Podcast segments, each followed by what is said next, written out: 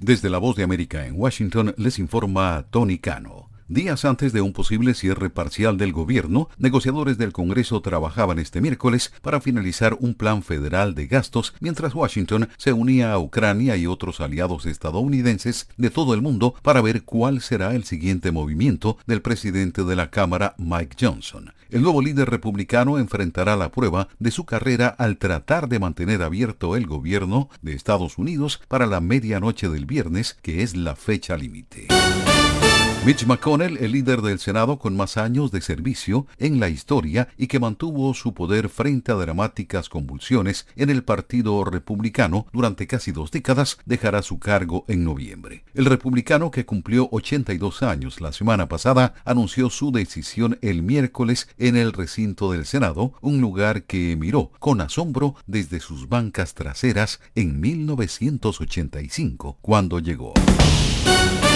Dentro de gigantescas carpas blancas que albergan a unos mil inmigrantes cerca del Aeropuerto Internacional de Tucson, los agentes de la patrulla fronteriza de Estados Unidos demuestran una eficiencia precisa para liberar a los detenidos dentro de los dos días posteriores a su arresto con órdenes de comparecer ante tribunales de inmigración en sus destinos finales. Los agentes transmiten información desde el campo a sus colegas que preparan los documentos judiciales mientras los migrantes son transportados en autobús a horas de distancia hasta un centro de procesamiento, lo que minimiza el tiempo de detención. Escuchan una producción de La Voz de América.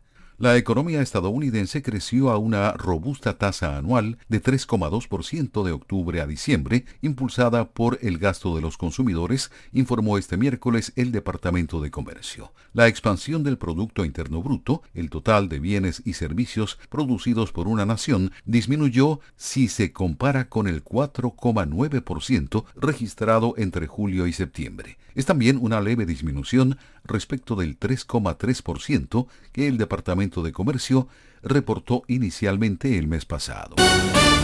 El presidente Joe Biden visita este miércoles el Centro Médico Militar Walter Reed para practicarse su examen físico anual y los resultados seguramente serán observados atentamente mientras el político de 81 años busca la reelección. Siendo ya el presidente de más edad en la historia de Estados Unidos, Biden cumpliría 86 años al final de su segundo mandato en caso de ganar.